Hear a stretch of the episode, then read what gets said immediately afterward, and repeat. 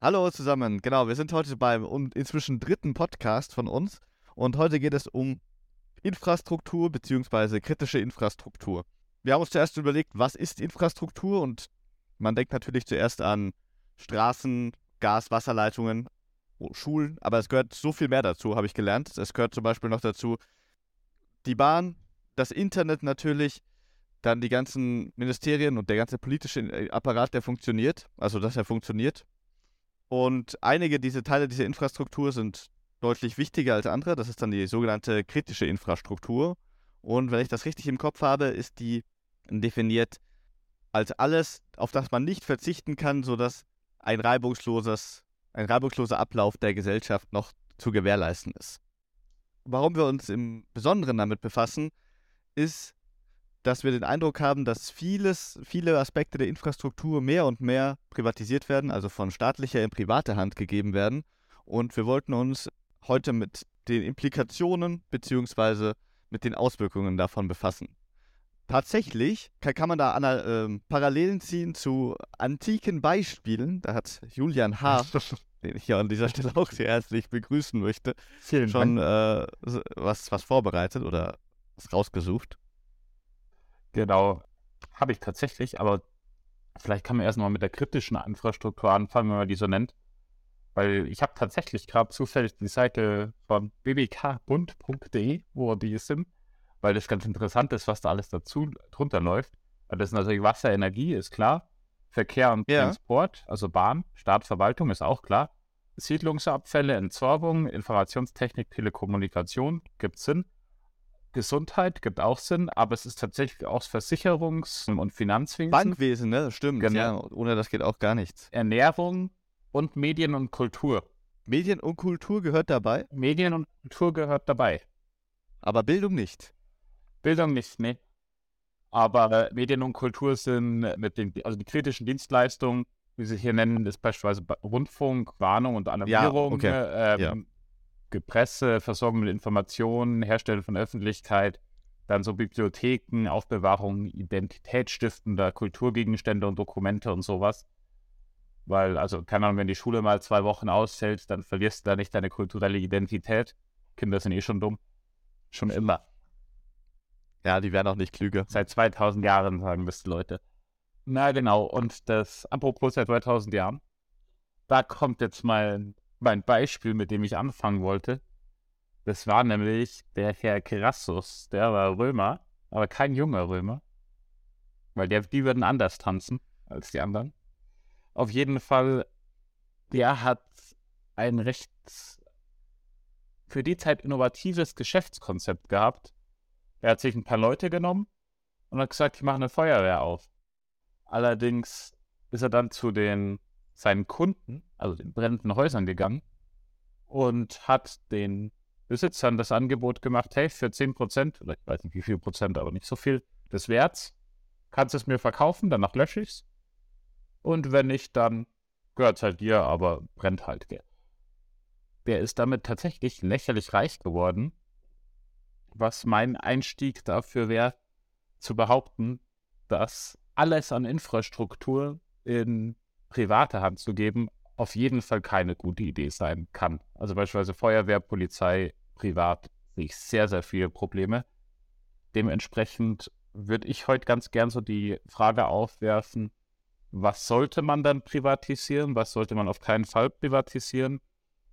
Und im Endeffekt, wo ist die Grenze? Oder an welchen Indikatoren mache ich es fest, ob ich Sachen privatisieren sollte oder nicht? Ja, schön gesagt. Also ich glaube, du hast auch schon zwei wichtige Bausteine der Infrastruktur angesprochen. Feuerwehr und äh, Polizei. Feuerwehr, genau aus dem Beispiel, das du gerade genannt hast. Am besten besser nicht privatisieren. Und ich denke, wenn man die Polizei oder generell die Exekutive privatisiert, dann kann das Staatssystem, so wie es jetzt besteht, nicht mehr funktionieren.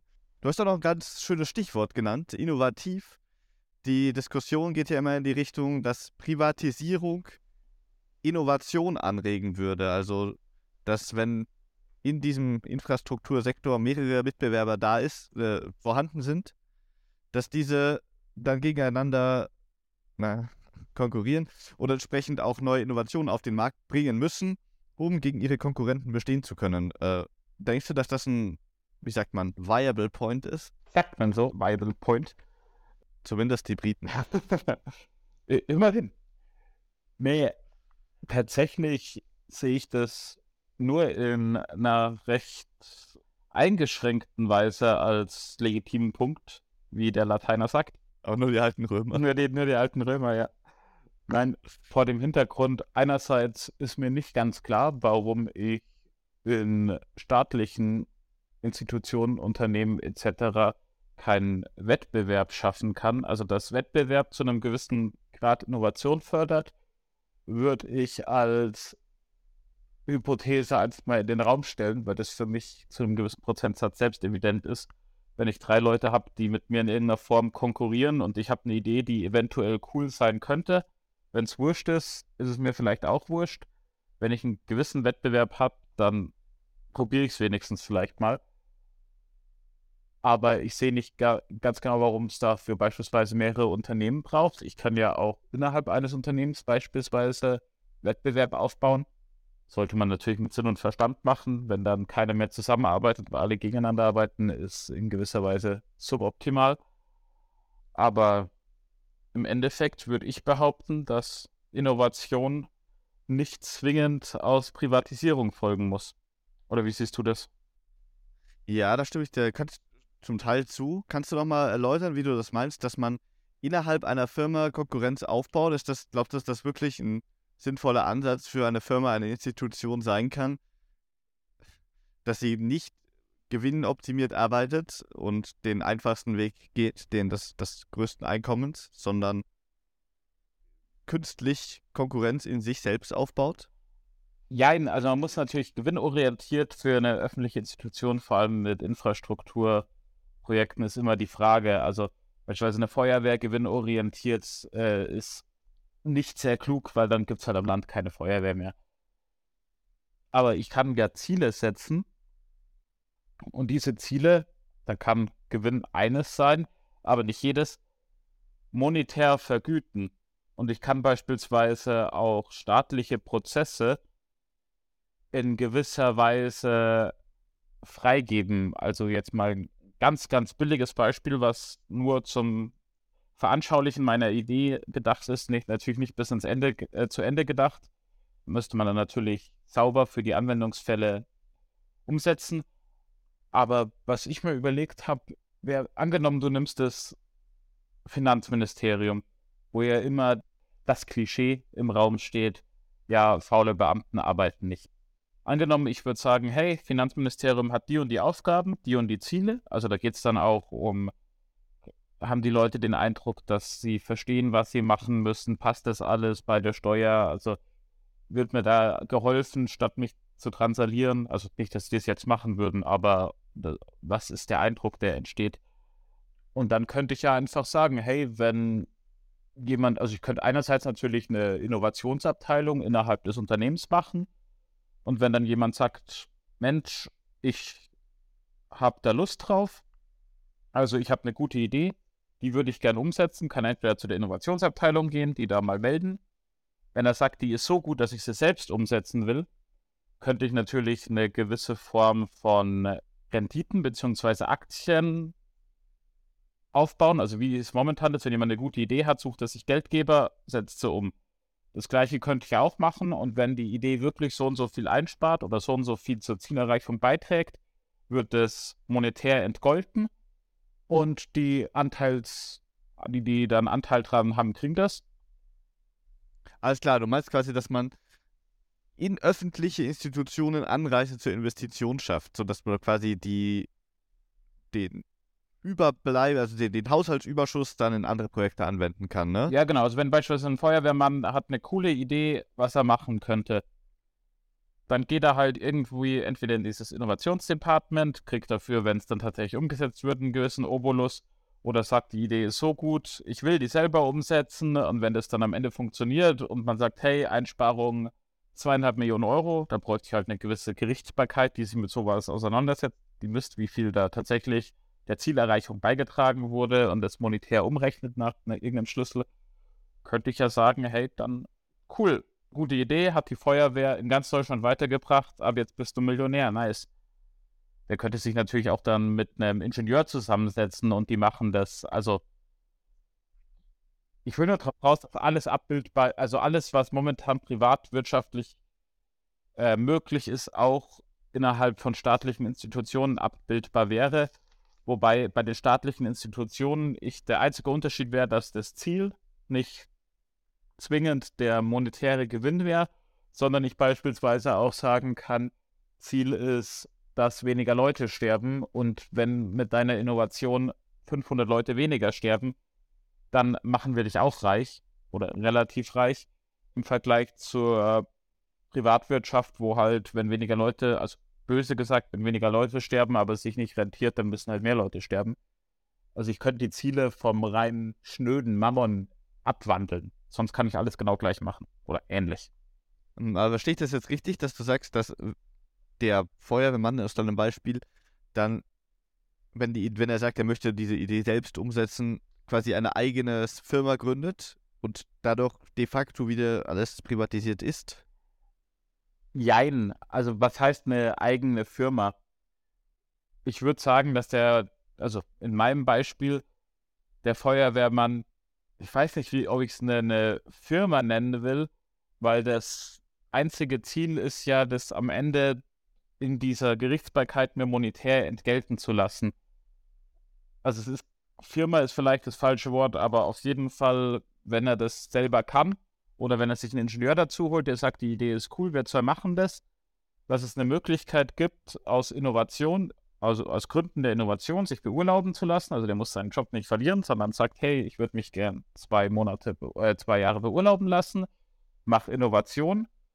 Wenn er das sich vielleicht sogar fördern lassen kann, also dass man sagt, hey, du verdienst jetzt, wenn das, äh, du verdienst jetzt vielleicht nicht so viel wie normal, aber wenn die Idee cool ist, presse, äh, schreibt er mal irgendeinen Antrag und dann kriegst du so ein gewisses Geld dafür. Also einfach dafür, dass geforscht wird, dass man natürlich auch scheitern kann, dass das äh, im System integriert ist. Und wenn das dann hinhaut, dann wird es halt nach den Maßstäben, die wie gesagt nicht nur Geld sind, sondern eventuell auch andere monetär abgegolten. Alles klar. Okay, das, ja, ich verstehe. Das heißt aber, also willst du dann darauf hinaus, dass die Hoheit über die entsprechenden Institutionen immer in öffentlicher Hand bleibt, aber anders umgesetzt wird. Und die ganze Entlohnung für den Innovator kommt dann auch aus öffentlichen Geldern. Genau. Alles klar, okay. Praktisch als, als öffentliche Institution die Zielhoheit habe, nenne ich es jetzt mal. Also, dass ich herausgeben kann, was will ich erreichen und dass es nicht mehr einfach nur Gewinnmaximierung sein muss. Mhm. Ja, oder was denkst du dazu? Nein, das ist ein guter Punkt. Äh, das vor allem wird, da, wird dadurch, werden dadurch Anreize geschaffen, Innovationen zu machen aus der Sache selbst und aus dem aus monetären Anreiz, also aus materiellen Anreiz, Anreizen heraus, so rum. Und diese monetären Anreize heraus funktionieren ja eigentlich nur, wenn es wirklich Konkurrenz gibt. Ne? Also wenn man privatisiert und dann gibt es auch wirklich einen Wettbewerb. Aber die Erfahrung hat ja gezeigt, dass das eigentlich nicht immer so ist, ne? Wenn ich mir jetzt anschaue, was passiert, wenn man, also bei den privatisierten Anbietern, also bei den bisherigen Privatisierungen sind ja hauptsächlich rausgekommen die Telekom, die Deutsche Bahn, um zwei große zu nennen, oder die Post. Die waren, glaube ich, mal beinahe Monopolisten auf ihrem Gebiet. Jetzt gibt es, glaube ich, für die allermeisten Felder Konkurrenten, zum Beispiel Flixtrain oder Flixbus bei der Bahn.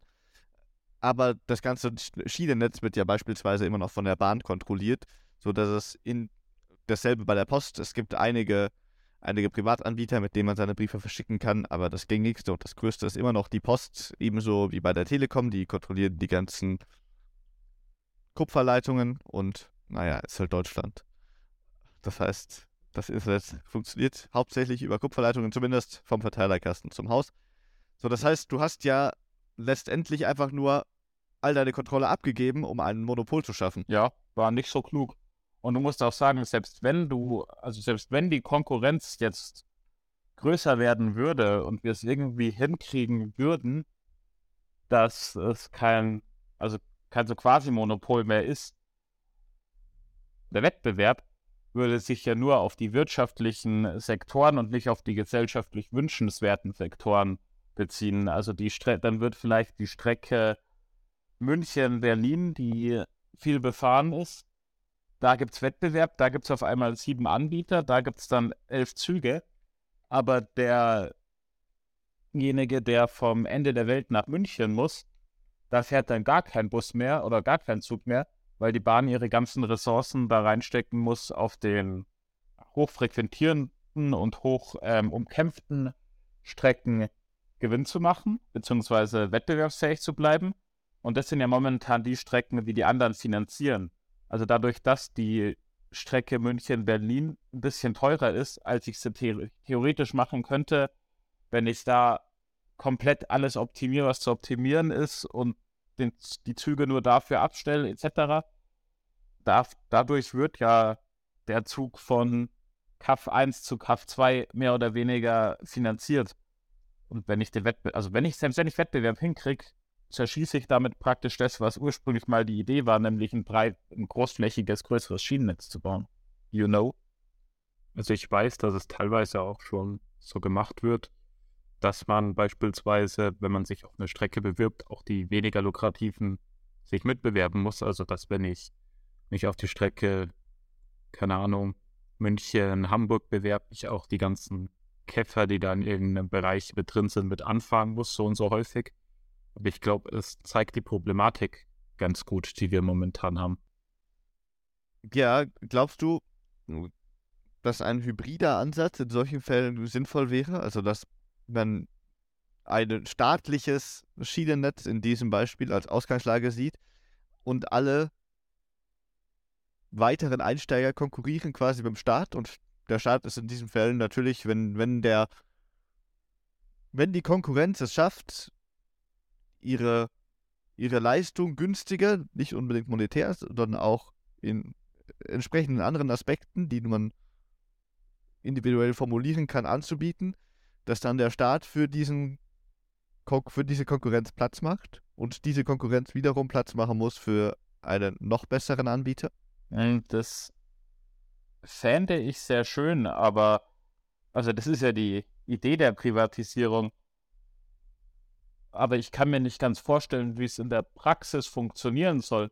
Also sagen wir mal, der Staat sagt, Beispiel Deutsche Bahn, wir wollen, dass na, wir eine Abdeckung haben in Städten mit einer Million, soll so und so viele Züge die Stunde fahren, wenn da nur 60.000 Einwohner sind, so und so viele. Das ist unser Ziel. Wir wollen auch Busse zu den Bahnhöfen haben. Das ist alles unser Ziel. Ein potenzieller Wettbewerber der diese Kriterien erfüllt, müsste ja auf einen Schlag so viel investieren, wie die ganze Deutsche Bahn jetzt kostet, abzüglich der Schienen. Also der müsste ja auf einen Schlag 1000 Busse und 10.000 Züge oder so stellen, um diese Kriterien zu erreichen. Wenn ich sage, du konkurrierst nur auf den, ähm, also du darfst ja aussuchen, auf welchen Strecken du konkurrierst, dann ist der natürlich billiger als der Staat. Das heißt, er gräbt dem Staat da die Gewinne ab, wo er sie wo der Staat die Gewinne machen würde. Und da auf den Strecken, die defizitär sind, macht es der Staat weiterhin. Das heißt, äh, im Endeffekt verschenkst du nur Geld. Und selbst wenn es in irgendeiner Form hinhauen würde, also vielleicht jetzt nicht bei der Bahn, weil die zu groß ist, aber bei irgendwas anderem, und sich der Staat dann zurückzieht, was habe ich dann als Garant, dass der neue private Anbieter sein jetziges Monopol nicht ausnutzt. Also als Staat kann ich natürlich immer sagen, hey, wir haben Ziele, wir haben Wähler, cool. Aber wenn die mich jetzt auf irgendeiner, irgendeiner Ebene besiegen, ich sage, hey, ihr seid effizienter, ihr seid besser, macht ihr das? Ziehe mich zurück und die machen das dann, dann habe ich ja keinen Einfluss mehr und dann können sie sagen, ach Mensch, ähm, haben uns verrechnet, ab jetzt ist es dreimal so teuer, haben keine Konkurrenz mehr und können alle, also können machen, was sie wollen. Weißt du, wie man? Ja, die Idee war tatsächlich sowas in die Richtung, unter der Prämisse, dass der Staat nicht zwangsläufig auf die Einnahmen angewiesen ist und die Abgabe des Betriebs dieser, in dem Fall Bahnabschnitte, letztendlich eine Einsparung für den Staat abgibt. Äh, äh, ja, Das habe ich nicht ganz verstanden. Das müsstest du mir nochmal erklären. Naja, angenommen, die, der, der Staat fährt die Bahn mit, mit, mit einer Nullsumme, sodass quasi die Betriebskosten quasi größer gleich den. Einnahmen sind. Also der Staat macht Verlust an der Bahn, aber dafür gibt es das Streckennetz. So, wenn jetzt der Bahn einen Teil seiner, seiner Bahnstrecke abgibt, muss er den nicht mehr selber betreiben, sodass es, im unter, das- sodass es unter dem Strich unter Umständen günstiger für den Staat sein könnte, wenn ein anderer Anbieter auch nur den lukrativen Teil der Strecke betreibt. Einfach weil du Betrieb, einfach nur weil du Ja, Betriebskosten aber abgeben ich kannst. habe ja weniger Betriebskosten als Einnahmen, deshalb ist es ja lukrativ. Dementsprechend wird es ja nicht günstiger für den Staat, weil er ja. Nein, nein, du hast mehr Betriebskosten als Einnahme. Das war die Prämisse an dem Beispiel. Du, du, du, der Staat zahlt drauf beim Betrieb der Bahn. Dafür kann er, also das wird aus Steuergeldern finanziert. Dafür wird eben ein, ein übergreifendes Bahnnetz oder ein, ein, ein eng vernetztes, zuverlässiges, pünktliches Bahnnetz garantiert. Ähm, der Staat macht daran aber, aber Verlust. Nicht der Staat als, als solches, sondern dieses Bahnnetz verursacht mehr Kosten als Einnahmen. So, jetzt kann, können Teile des Betriebs an private Firmen abgegeben haben, äh, abgegeben werden, die durch irgendwelche Innovationen diese Abschnitte dieses, des Netzes günstiger betreiben können als, den, als der Staat und dabei noch Gewinn machen. Diese Abschnitte gibt der Staat an diese Firmen ab, den Rest betreibt er selber. Die Idee war jetzt, dass aufgrund der wegfallenden Betriebskosten für diese Abschnitte unterm Strich weniger Ausgaben für den Staat anfallen. Also ich weiß, was du meinst. Das ist ja auch immer die, die schöne Rechnung. Das Problem ist ja nur, dass der Staat aus den Kunden besteht, dieser Abschnitte.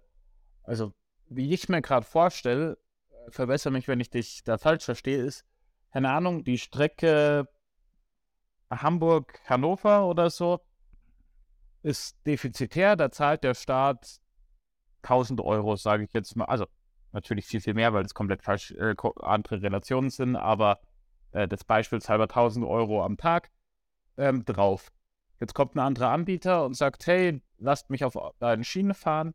Die Strecke kann ich für, keine Ahnung, die, also da mache ich Gewinn. Dann sagt der Staat, hey, hier, mach das. Du musst nur sicherstellen, dass so und so oft gefahren wird. Das ist deine Idee, oder? Äh, ja, das stärkste äh, vereinfacht. Und ich glaube auch nicht, dass auf der Strecke Hamburg-Hannover. Nein, äh, natürlich nicht, aber mir sind gerade keine zwei abgelegenen Käfer eingefallen. Außerdem, wenn ich jetzt abgelegene Käfer sage und jemand aus den abgelegenen Käfern, die ich dann genannt habe, kennt mich und sucht mich auf, dann Aber ich glaube, es wohnen mehr Leute, äh, den, mit denen dir das passieren könnte, in Hamburg als Hannover. haben, die haben ja verstanden, dass sie nur ein Beispiel waren. Sie waren für mich nicht mehr als nur ein Beispiel. Ah, okay, ich verstehe. Ja, da, das ist im Schnitt die Idee. Das Ganze basiert darauf, dass man quasi ein System hätte wie staatlich finanzierte, sehr günstige öffentliche, öffentliche Verkehr oder wie, wie beispielsweise das 9-Euro-Ticket, an dem der Staat ja auch drauf zahlt. Wenn jetzt ein privater Anbieter kommt und sagt, wir können das auch mit einem 9-Euro-Ticket, aber wir machen noch Gewinn und wir können das für 8,70 Euro anbieten, können wir das machen. Da wäre das natürlich eine gute Chance für den Staat, dieses Angebot anzunehmen. Wenn man keine langfristigen Verträge abschließen muss, dann wäre das genial. Ich weiß nur nicht, ob es das in der Realität dann effektiv gibt, weil wir bräuchten ja eine Strecke, auf der der Staat defizitär fährt. Ein privater Anbieter sagt, hey, ich kann damit Gewinn fahren, biete aber genau das gleiche an, also verlangt genau gleich viel Geld, weil sonst, wenn die Kunden mehr zahlen müssen, ist ja nichts gewonnen. Und verpflichte mich, dass wenn du Staat sagst, hey, ich mache es doch nicht mehr defizitär, dann gehe ich wieder, beziehungsweise ähm, stelle ich mich dann mit dir in Konkurrenz, weil du machen kannst, was du willst. Also das hieße praktisch, der Staat lässt dich auf diese Strecke, guckt sich an, was du machst, klaut dir deine Idee oder macht's Gleiche, sagt, hey, jetzt verdiene ich auch auf einmal Geld und tritt dann direkt mit dir in Konkurrenz. Dann musst du praktisch immer innovativer als der Staat sein. Also eine Idee reicht nicht, weil der Staat kann es ja in 17 verschiedenen Stellen mit 17 verschiedenen Unternehmen machen. Hat dann deine Idee plus 16 andere, ist irgendwann auf einmal wieder besser als du, beziehungsweise in diesem einen Fall, wo 17 Leute das gemacht haben oder 17 Unternehmen, ist dann besser als die, drängt die alle vom Markt und dann wird es nie wieder jemand machen. Dementsprechend, die Idee fände ich sehr cool und wenn man das in gewissen Branchen oder in gewissen Abschnitten machen kann, sollte man das auch machen. Also wenn du beispielsweise geringere Marktbarrieren hast als ein Zug, der keine Ahnung, was weiß ich, wie viele zig Millionen Euro kostet, dann sollte man das auf jeden Fall machen. Wobei man das natürlich auch, wie gesagt, mit einer, also mit einer gewissen monetären Entlohnung eventuell auch schaffen könnte, wenn ich einfach sage, hey, das hier sind meine Ziele, so wird es momentan gemacht. Also ich meine, wir bräuchten dann ja keine Geheimnisse haben, also da sind dann ja keine Betriebsgeheimnisse bei der Deutschen Bahn. Du könntest ja fast alles veröffentlichen, wie wir es machen. Du könnt sagen, hey, so wird es gemacht. Wenn ihr es besser könnt, geht vor, die, geht vor eine Gerichtsbarkeit XY, die ich vorher ins Spiel gebracht habe, die bewerten, wie viel du dir da einsparst, also nicht nur monetär, sondern gemessen an der Zielerreichung, die auch Kundenzufriedenheit etc. sein kann. Und dann kriegst du das Geld. Ob das nicht in manchen Bereichen besser wäre, einfach weil du die Markteintrittsbarrieren senkst und nicht ein Unternehmen schaffst, das dann in Konkurrenz zum Staat treten muss, wobei es den Konkurrenzkampf früher oder später verlieren muss, solange der Staat nicht sagt, hey, ich ziehe mich komplett aus dem Feld raus, das wir vorhin gesagt haben, was wir eigentlich nicht wollen. Weißt du, wie ich meine? Ja, ich verstehe. Du meinst, dass die Unternehmen oder die Privatanbieter ihre Innovation direkt an den Staat verkaufen und der sie dann umsetzt. Anstatt, der, anstatt dass der Staat selbst ein, ein, ein Stück seiner Hoheit über dieses Stück Infrastruktur aufgeben muss. Also ich glaube, dass es effizienter wäre. Nein, das finde ich, das finde ich einen sehr interessanten Ansatz. Das finde ich gut. Damit da was funktionieren könnte, müsste das natürlich zentral und einfach eingerichtet werden, ne? Also nicht, nicht die Einrichtung einfach, sondern einfach für den, für, für, in der Anwendung. Ja, und für den Innovator. Genau, Also, ja. Mhm. also man bräuchte ein komplett anderes System. Und man müsste natürlich auch, also wenn ich jetzt sage, hey, die Angestellten von der Bahn ähm, sind alle total unfreundlich. Wenn jetzt jemand kommt und sagt, hey, meine, ich kann das machen mit Menschen, die freundlicher sind. In dem Fall würde ich dann ganz gern ähm, auf dein Beispiel eingehen. Also wenn, dass ich auch die, die Möglichkeit schaffe, dass jemand ein Unternehmen gründet, dass ich ihm nachher abkaufe. Also dass nicht nur die Innovation als solches in dieses, in die, diese Infrastruktur eingebunden wird, sondern auch innovative Unternehmen. Also wie gesagt, wenn du jetzt herkommst und sagst, hey, mit meinen Mitarbeitern, ich bin billiger oder gleich billig und wir haben mehr Kundenzufriedenheit, dann mache ich das.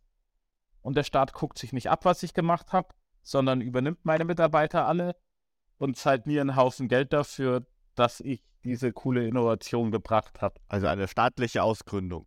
Also ich gründe es privat, Ja, genau, aber es ist dann letztendlich staatlich, also eine öffentliche Ausgründung. also es soll im Endeffekt vom Staat eingekauft werden. Mhm, ja, das finde ich, das finde ich, das ist ein ziemlich cooler Ansatz. Beziehungsweise muss er es auch einkaufen, wenn diese Gerichtsbarkeit sagt, hey, ist besser. Ja. Die halt natürlich in irgendeiner Form demokratisch sein müsste. Ja, ein sehr interessanter Ansatz. Jetzt haben wir über ein paar Sachen gesprochen, die über oder über ein paar Bereiche der Infrastruktur gesprochen, wo man sich vorstellen könnte, dass man Privatisierung oder zumindest Mitsprache zulässt. Welche, welche Bereiche würdest du denn vorschlagen, bei denen das nicht der Fall sein sollte oder nicht der Fall sein darf? Wir hatten ja gerade eben schon mal angesprochen, Feuerwehr und Polizei. Ich würde da direkt nochmal dazu hängen, äh, für Gerichte und staatliche Verwaltungsorgane natürlich. Ja gut, es kommt mit, mit welchem Ansatz meinst du jetzt? Mit dem Ansatz, den wir gerade diskutiert haben, könnte man ja auch in der Polizei beispielsweise Sachen besser ja, da, machen. da, das ist wahr, das ist wahr. Aber das ist ja momentan noch Utopie oder je nachdem, ob man das gut findet, vielleicht auch Dystopie, äh, sondern mit traditioneller oder mit traditionellen Arten der Privatisierung. Also mit traditionellen Arten, ich, ich habe es mir überlegt und ich bin mehr oder weniger zu dem Schluss gekommen, dass ich glaube, dass Privatisierung nur hilfreich ist, wenn ich Eigentum oder Besitz, Geld zentrieren will. Also dass ich praktisch sage, wann wann soll irgendwas privatisiert werden, wenn ich ganz viel Geld auf einem Haufen haben will. Also Beispiel, die Universitäten in den USA gehören ja zu den prestigeträchtigsten der Welt. Wieso ist das so? Die sind privat, da ist ganz, ganz viel Geld an einem Fleck. Die können sich die besten Wissenschaftler leisten. Dadurch kriegen sie wieder die besten äh, Innovationen oder die besten Veröffentlichungen, werden am meisten zitiert. Es wollen mehr Studenten hin und es wird halt, ja, im Endeffekt die Gesamtgesellschaft, würde ich behaupten, leidet. Also, es hat nicht jeder die gleichen Chancen. Es ist im ersten Moment erstmal schlecht, weil natürlich durch diese Privatisierung alle, die nicht so gut sind, also wenn ich dann auf eine irgendeine Uni XY gehe, die halt einfach nur teuer ist, aber mir nichts bringt, dann habe ich Schulden bis ins hohe Alter und you know, also wie es halt da auch teilweise läuft mit den ganzen Studenten. Ich würde behaupten, die USA hat momentan die besten Unis der Welt und vermutlich auch ein paar der für den Studierenden schlechtesten, einfach weil du dich halt ewig verschulden kannst. Ja, dazu habe ich, glaube oh, sorry. Na, hau raus. Genau, dazu habe ich, glaube ich, zwei Anmerkungen. Und zwar einmal, und, na, einmal will ich dir natürlich zustimmen, und zwar will ich nochmal zurückführen, das ist die Frage, also, oder die Thematik, die wir gerade eben schon angesprochen hatten. Was ist denn nicht rentabel, aber für unsere Gesellschaft wünschenswert? Das ist ja genau das, womit man gegen die Pri Privatisierung von den aller, der allermeisten Bereiche argumentieren mhm. kann. In deinem Fall wäre es beispielsweise, also im Fall der Universitäten wäre es, es wäre für die Gesellschaft wünschenswert, wenn Chancengleichheit gibt und Bildung zugänglich für jeden ist oder für jeden, der sich das wünscht und entsprechend daran arbeitet. Aber es ist ja unter Umständen nicht lukrativ. Deshalb gibt es in USA sehr, sehr wenige, sehr, sehr gute und sehr, sehr teure Unis und dann noch einige Community College, die günstiger sind, aber natürlich nicht so gut. Ich weiß nicht mal, ob es für die Gesellschaft wünschenswert ist, aber für die Bürger in der großen Masse. Aber das ist ja die Gesellschaft, oder? Der Punkt, den ich praktisch machen will, ist, dass die Zentrierung von Reichtum oder von Ressourcen an einer Stelle zwar für die Bevölkerung zu einem Zeitpunkt X negativ sein kann, also beispielsweise USA, ganz viele Leute haben Schulden, ein paar ganz kluge sind alle auf einem Haufen und haben ganz viel Geld oder ganz viele Ressourcen, mit denen sie arbeiten können. Aber langfristig aus, diesen, aus dieser Ballung der Ressourcen natürlich Innovation entstehen kann, die dann der Gesamtgesellschaft hilft. Wobei man natürlich sagen muss, das ist jetzt auch kein Faktor, den nur die Privatwirtschaft machen könnte. Ich könnte ja auch als Staat sagen, hey, ich will die Besten an einem Ort haben. Und da packe ich richtig viele Ressourcen rein.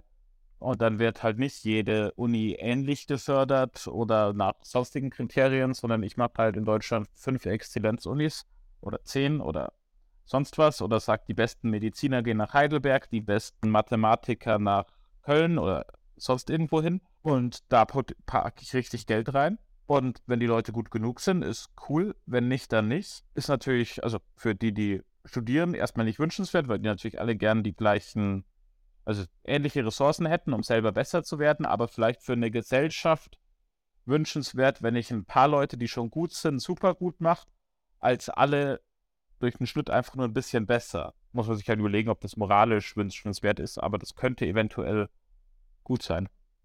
Verstehst du meinen Punkt? Ja, das finde ich gar nicht schlecht. Man kann das natürlich staatlich machen und das finde ich tatsächlich auch unter dem Gesichtspunkt der Chancengleichheit deutlich besser als das System, wie es momentan in den USA ist. Ich meine, du, da hast du diese Exzellenzunis, in die du nicht ohne weiteres reinkommst und selbst wenn du reinkommst, musst du immer noch einiges an Geld auf den Tisch legen, um da bleiben zu können, beziehungsweise dorthin gehen zu können.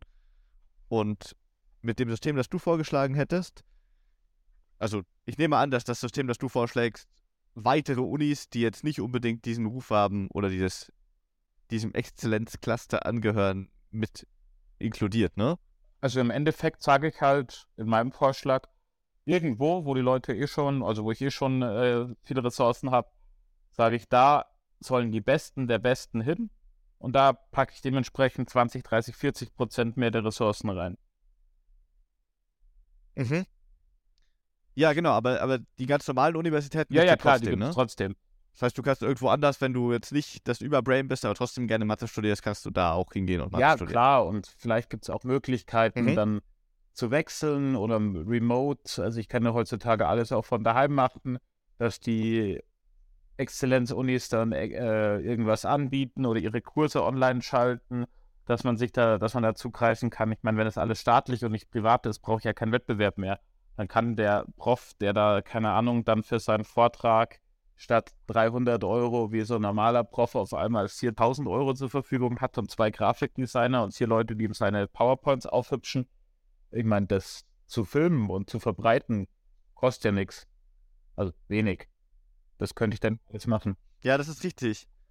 Und ich finde auch, dass es, im, wie gesagt, im, im, unter dem Gesichtspunkt der Chancengleichheit deutlich besser ist, weil ja jeder, der sehr, sehr gut in Mathe ist, Verhältnis zum Rest, äh, die Möglichkeit hat, auf diese Universität mhm. zu kommen, ne? Was ich dich noch fragen wollte, Raffi, ist, was der, also wir haben ja jetzt ganz viele Punkte, wo wir denken, dass Privatisierung nicht hilft, beziehungsweise eher schädlich ist. Und da könnte man jetzt natürlich auch, äh, also das wäre jetzt mal ein Thema für was anderes, dass man sagt, bei Großkonzernen ist da, also muss ich nicht irgendwann mal sagen, hey, die werden wieder den Arbeitern zurückgegeben oder sonst was. Ähm, aber das ist ein komplett anderes Thema, was man mit der gleichen Logik argumentieren könnte. Ja, wir haben nichts zu verlieren, außer unsere Ketten. Proletarien aller Herren Länder vereinigt. Nee, was ich dich fragen wollte, ist, hast du irgendein Beispiel, wo du denkst, dass Privatisierung positiv ist. Also vielleicht, man kann natürlich die kleinen Sachen nehmen. Ein Handwerksbetrieb vor Ort, der sollte vielleicht lieber privat sein, einfach weil der halt, also da funktioniert meines Erachtens der freie Markt sehr gut. Ich glaube nur, dass der freie Markt im Großen häufiger scheiter, scheitert, aber man muss ja sagen, die letzten 100 Jahre oder so war der freie Markt eher eine Erfolgsgeschichte unter der Hypothese, dass da halt alles kaputt war und die Leute einen recht ähnlichen Start hatten. Darum glaube ich, dass für kleine Sachen gut ist, aber in der Infrastruktur hast du da irgendwie ein Beispiel, wo du sagen würdest, in Infrastruktur hätte ich gern das und das privat aus dem und dem Grund? Ich habe die ganze Zeit schon drüber nachgedacht, tatsächlich. Und mir ist nichts eingefallen. Vielleicht sowas wie in Richtung Kultur und, mhm. und Rundfunk. Wobei man natürlich argumentieren kann, also ist der für unseren, also für uns in Deutschland ist der, der öffentliche Rundfunk zwar staatlich finanziert, aber wohl ziemlich gut von der eigentlichen Politik, von dem eigentlichen Staatsapparat entkoppelt. Das, das wohl auch im internationalen Vergleich, also, und das so gut, dass er wohl auch im internationalen Vergleich immer wieder als Erfolgsergebnis oder als Erfolgsstory hervorgehoben wird. Das wäre vielleicht eine Sache, weil man da argumentieren kann, dass die Medien nicht vom Staat kontrolliert werden könnten. Aber man sieht natürlich auch, was passieren kann, wenn das privat, ja. wenn das privat ist. Da gibt es natürlich einige Positivbeispiele. Es gibt einige gute Zeitung, private Zeitungen in Deutschland, fast Zeit Süddeutsche, aber auch solche Sachen wie die Bild und naja, diverse Schwurbler-Szenen im Internet, wenn man, wenn man die da mit reinbringen möchte. Ansonsten könnte, könnte ich mir noch vorstellen, irgendwas in, also in Richtung Kultur, dass man da vielleicht einiges privat machen kann. Das würde aber dann eher in Richtung Popkultur fallen und ich bin mir nicht sicher, ob das überhaupt in, unter Infra Infrastruktur nee, fällt. Popkultur glaube ich also. nicht. Aber das finde ich einen guten Punkt, weil ich würde auch behaupten, also bei allem, was irgendwie mit Medien, also beispielsweise Rundfunk, finde ich es gut, wie wir es momentan haben, dass wir was staatlich finanziertes haben, wo der Staat aber eigentlich keinen Einfluss hat. Also man hört immer, dass dann so x viele Politiker im Aufsichtsrat sitzen, das aber in der idealen Welt hätte ich, fände ich ein gutes Konzept, dass man sagt, Mensch, ähm, wir geben Gelder für Journalisten, nehmen aber keinen Einfluss darauf. Aber da finde ich, sollte es immer Konkurrenz geben zum Staat, die dann aber, ich sag nicht, wie wir vorher hatten, in dieses staatliche System aufgenommen wird. Also wenn ich eine Zeitung mache, die einfach besser ist, dann mache ich halt diese Zeitung so lange sie besser ist. Also klar, wenn jetzt irgendwann so groß wird, dass ARD und ZDF praktisch keine Mitarbeiter mehr kriegen würden, dann wäre das irgendwie auch demokratiegefährdend, weil dann könnten die einfach die Meinung so manipulieren, wie sie wollen.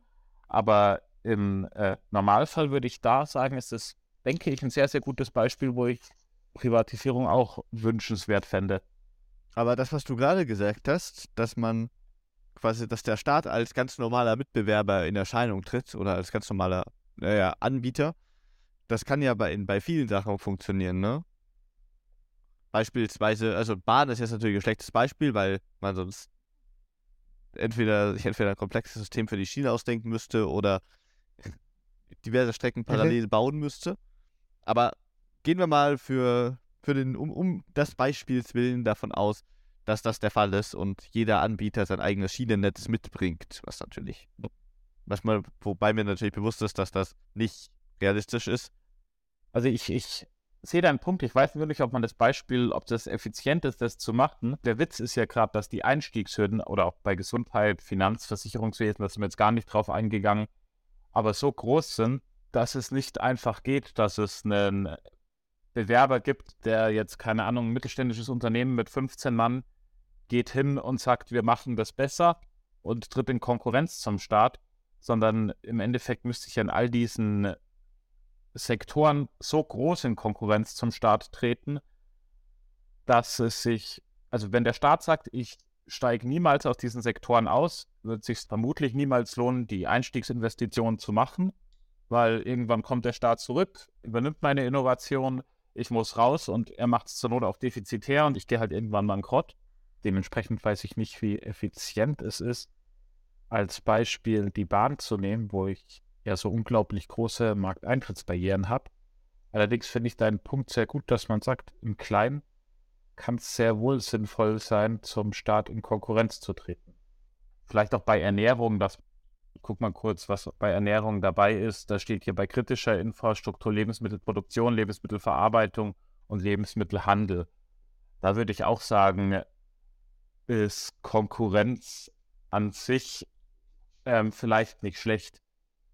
Also das sehe ich jetzt, also da sind die Anfang, ich meine, was brauche ich? Ich brauche, wenn ich jetzt Äpfel verkaufen will, äh, irgendwo einen Acker, da stelle ich Apfelbäume drauf und dann brauche ich irgendwo einen Stand, wo ich die Äpfel verkaufe. Da würde ich jetzt nicht sagen, der Bauer wird jetzt staatlich eingegliedert und äh, muss jetzt die Äpfel nach irgendwelchen anderen Standards produzieren. So, da hätte ich jetzt auch keinen Stress damit weil dann können wir als Staat, als Bürger sagen, hey, wir wollen einen Lebensmittelhandel, eine Lebensmittelproduktion für beispielsweise Grundnahrungsmittel. Also wir sagen, uns wäre es ganz wichtig, dass wir autark sind mit sauberem Wasser, Brot, Butter, Milch und Bier. Und alles andere ist eh wurscht. Und Nutella oder so machen dann halt Privatunternehmen, weil das sehe ich jetzt nicht als kritisch an. Also ist es, also ist es vermutlich auch in dem Ding nicht.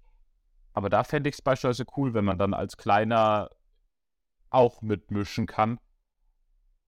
Also wie gesagt, alles, wo die Anfangsinvestitionen nicht so enorm sind, da fände ich es sehr cool, wenn man zum Start in Konkurrenz treten kann. Ja, ich verstehe, wie du meinst. Ich überlege nur gerade, ob es, ich meine, für die Zeitungen mit privaten Zeitungen oder privaten Fernsehsendern funktioniert das ja, ne? Aber ich meine, du kannst ja auch für verschiedene, also auf, auf einer kleinen Ebene bei fast allem mit dem Staat in Konkurrenz treten. Jetzt beispielsweise, die Bahn ist mal ausgenommen, wenn du das ganze Schienennetz bauen musst, aber, aber wenn wir jetzt beispielsweise sagen, wenn jetzt einer Kommune von einem privaten Müllentsorger angeboten wird, guck mal, wir können das, äh, können das besser machen als das, was ihr macht. Und wir bieten euch das an und dadurch zahlt ihr letztendlich weniger. Ne? Dann gäbe es ja quasi eine Konkurrenz. Dann wäre quasi die Kommune der Kunde, der staatliche Anbieter, das für die Müllentsorgung wäre der eine Konkurrent und der private der andere. Dann wäre das ja quasi genau das. Oder wenn irgendwo ein staatliches Krankenhaus steht und daneben macht ein privates Krankenhaus auf, das Leistungen für, das bessere Leistungen für die auch von der Versicherung gedeckt werden, anbieten, dann ist das ja Konkurrenz zum Staat. Aber was ich mir gerade überlege, ist, was macht dann der Staat? Dadurch gehen ja Arbeitsplätze verloren, die dadurch geschafft, dass die vom Staat geschaffen waren. Und wenn man sagt, und der Staat würde quasi, naja, würde er dann diese Bereiche unter allen Umständen aufrechterhalten oder würde er dann komplett abgeben an den, an die Konkurrenz? Das ist eine gute Frage. Ich glaube, es ist halt immer eine Frage, äh, eine Sache, wie groß sind die Dinger. Also ich würde sagen, Wasser und Energie, weiß ich, also ich weiß nicht, ob Wasser private Leute machen sollten, einfach weil ich nicht glaube, dass ein Privater in der Haftung das in irgendeiner Form schafft, sollte das Wasser mal verunreinigt sein. Also das ist halt einfach, also vielleicht gibt es Möglichkeiten, dass man das irgendwie macht. Aber die große Infrastruktur, also die richtig viel Geld kostet, würde ich behaupten, sollte immer der Staat machen. Also alles ab ein paar Millionen aufwärts.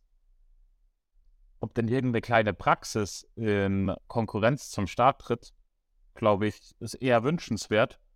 Und wie meinst du das, dass Arbeitsplätze verloren gehen? Naja, genommen, der Staat entscheidet oder die Kommune entscheidet sich dann, ihre eigene Müllversorgungsbetrieb zugunst äh, aufzugeben und den, und das Angebot anzunehmen, sodass sie selbst weniger zahlt, ne?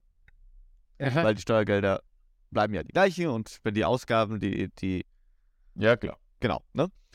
Ja. Was, was passiert dann mit den, was passiert denn mit den Arbeitsplätzen, die durch die kommunale Müllversorgung entstanden sind? Das ist eine gute Frage. Konnte man das nicht ähnlich wie in allen anderen Unternehmen auch lösen? Also, dass ich sage, wenn es geht, dann biete ich euch einen anderen Job an. Okay. Und wenn es nicht geht, dann muss ich euch halt betriebsbedingt kündigen. Also ich meine, warum sollte der Staat keinen Mitarbeitern kündigen dürfen? Ja, das ist richtig. Die andere Frage ist natürlich, dass der Staat auch oder die Kommune in dem Fall sehr, sehr viel Kontrolle abgibt, ne? Was ist, wenn die Müll, also Müllversorgung als wirklich kritischer Teil der Infrastruktur, was ist, wenn der private Anbieter nicht die gewünschte Qualität bringt? Vielleicht kann man bei so kleinen Sachen sagen, ich halte eine Sicherheit vor. Also Mhm. beispielsweise nehmen wir einen Großraum München. Also ich denke mal für München, die Stadt, ist das so, also dass ich das die ganze Stadt mache, das sollte vielleicht der Staat machen, einfach weil das sind halt, keine Ahnung, wie viele, um wie viele Millionen es da geht, wenn ich da sonst was an, äh, an Investitionen habe mit äh, Müllautos, dann habe ich ganz, ganz viel Interaktion praktisch mit staatlichen, äh, mit Gebäuden, mit Gesetzen etc. Aber wenn jetzt in München beispielsweise die äh, brauchen, fürs Beispiel 100 Autos, dann sage ich, die sollen 102 Autos haben. Wenn ihnen eins kaputt geht, ist gut. Also dann haben sie Reserve.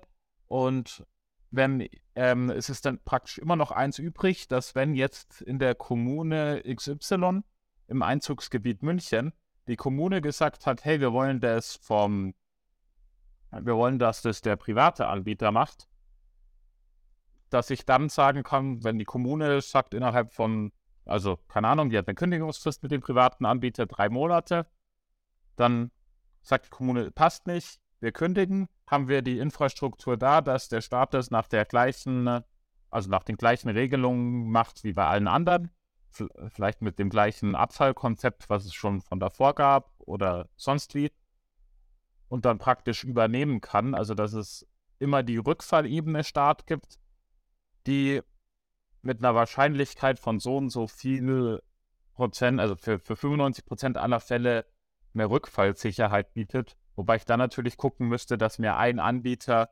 nicht mehr Müllabfuhren macht, als ich Rückfallsicherheit habe, weil der sonst natürlich die Verhandlungsmacht hätte. Wenn ich nur drei Fahrzeuge habe und er hat 20, also ich drei als Basissicherung und er hat 20 und sagt, hey, ich will mehr Geld oder ich bin weg, dann wäre das suboptimal, weil dann im Worst Case 17 Kommunen äh, sich der Abfall stapelt. Aber wenn es immer nur lokale Lösungen sind, ich sage mal bis zu vielleicht einem Volumen, wo es dann alles in allem so um 10 Millionen Euro oder so geht, das müsste man ja doch zurückhalten können, oder? Also als Reserve. Ah, Okay, also das heißt, dein Vorschlag ist, dass man quasi großen Hotspots alle staatlich lässt, sodass man da einen gewissen Überschuss hat, den man dann unter Umständen nutzen kann, um eine Rückfallversicherung zu haben, wenn bei kleineren Kommunen irgendwas schiefläuft.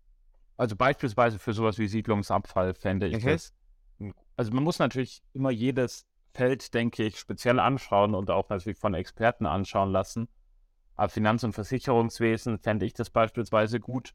Und selbstverständlich kann man dann noch irgendwelche kleinen ähm, Leute machen, die sonst viel Geld verleihen oder Gesundheit. Ich würde halt gerne die großen Krankenhäuser wieder in staatliche Hand bringen, einfach weil ich es nicht gut finde, dass der Mensch zu einem im Endeffekt zu einem Produkt wird, wo ich sagen kann, hey, der ist krank, so und so viel kann ich da rausholen aus der Krankheit. Das heißt, ich muss weniger reinstecken, als ich rausholen kann. Und ob er gesund wird oder nicht, ist wurscht, weil ich muss halt Gewinn erzielen.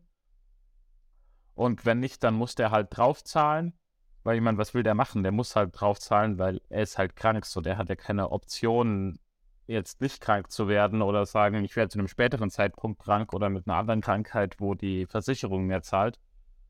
Das halte ich für nicht gut. Aber wenn jetzt irgendein privater Arzt sagt, hey, ich mache das besser als die anderen, die kommen zu mir, die Leute, und dann kriege ich halt, äh, wie gesagt, von der Krankenkasse einen gewissen Satz, der dann in Konkurrenz zu den staatlichen Krankenhäusern tritt, fände ich das nicht schlecht. Und wenn der das dann halt wirklich billiger kann als irgendwie die, die Krankenhäuser im Schnitt, wäre das natürlich nicht schlecht. Also wenn der halt einfach effizienter ist oder so, wenn er nachweisen kann, er macht das Gleiche, aber halt schneller, dann mhm. soll er das Geld halt haben. Ja, wir haben ein paar interessante Punkte angesprochen. Sollen wir versuchen, die so ein bisschen zu sammeln, ein bisschen zu rekapitulieren, was wir uns überlegt haben und dann so ein bisschen auf ein Fazit zu kommen? Sehr gern. Na, wir hatten ja am Anfang des Gesprächs uns überlegt, die Sache mit der Innovation. Das heißt, ein Punkt, den wir festhalten können oder der sinnvoll wäre, festgehalten zu werden, ist, dass erstens Privatisierung nicht zwangsläufig zu mehr Innovation führt, weil dadurch Monopole oder monopolähnliche Strukturen entstehen können oder entstehen, wie mhm. die Erfahrung gezeigt hat. Und zweitens, das war ja dein Vorschlag, dass man Systeme etablieren sollte oder kann, die Innovation im staatlichen Rahmen fördern. Ja. Ich glaube, das ist ein wichtiger Punkt, den man festhalten kann. Und in der zweiten Hälfte des Gesprächs hatten wir, denke ich, herausgearbeitet, dass, wenn ich das, ich versuche das mal auf den Punkt zu bringen, ich glaube, das war, dass Konkurrenz zum Staat sinnvoll sein kann durch Privatunternehmen, solange der Staat gewährleisten kann, dass die Grundfunktionen in der, Fun der Art und Weise, wie sie sein sollte, immer für jeden verfügbar sind. Genau, und das ist halt bei der Infrastruktur in manchen kleinen Bereichen sinnvoll. In der Bahn wird es nie sinnvoll sein, weil halt einfach äh, die Investition in den Zug zu groß ist. Oder Krankenhäuser weiß ich auch nicht, ob das jemals ein privates Großkrankenhaus das in der Form erfüllen könnte. Aber im kleinen Rahmen finde ich das eine sehr, sehr gute, einen sehr, sehr guten Ansatz, ja. Oh, und einen Punkt habe ich noch. Wir haben jetzt ganz oft über eine monetäre Vergütung gesprochen. Was man da vielleicht der Sauberkeit halber noch dazu sagen muss, ist, dass Geld ja eigentlich in vielen Fällen, also genug verdient, auch nur noch ein Hygienefaktor ist. Also praktisch nicht zwingend der Hauptmotivator für Menschen, ihre Arbeit zu machen. Dementsprechend kann man statt monetärer Vergütung natürlich auch in irgendeiner Form die Leute anders vergüten. Ähm, kommen sie in der Zeitung, verleiht bei ihnen irgendeinen Orden, gibt ihnen sonst einen Preis. Ich meine, wenn man sich anschaut, was bei uns ein Doktortitel schon einfach fürs Image einer Person wert ist, sowas könnte ich ja auch, beispielsweise, der hat das und das geleistet, der Titel oder sowas, das wäre ja auch alles möglich. Erfindertitel beispielsweise, wenn man sagt, der hat was erfunden, was so und so wichtig war oder so und so viel zur ähm, Gesellschaft, äh, zu den Zielen der Gesellschaft beigetragen hat. Ja, okay, ja, dann denke ich, können wir damit schließen. Dann machen wir das doch mal. Alles klar. Ich schließe.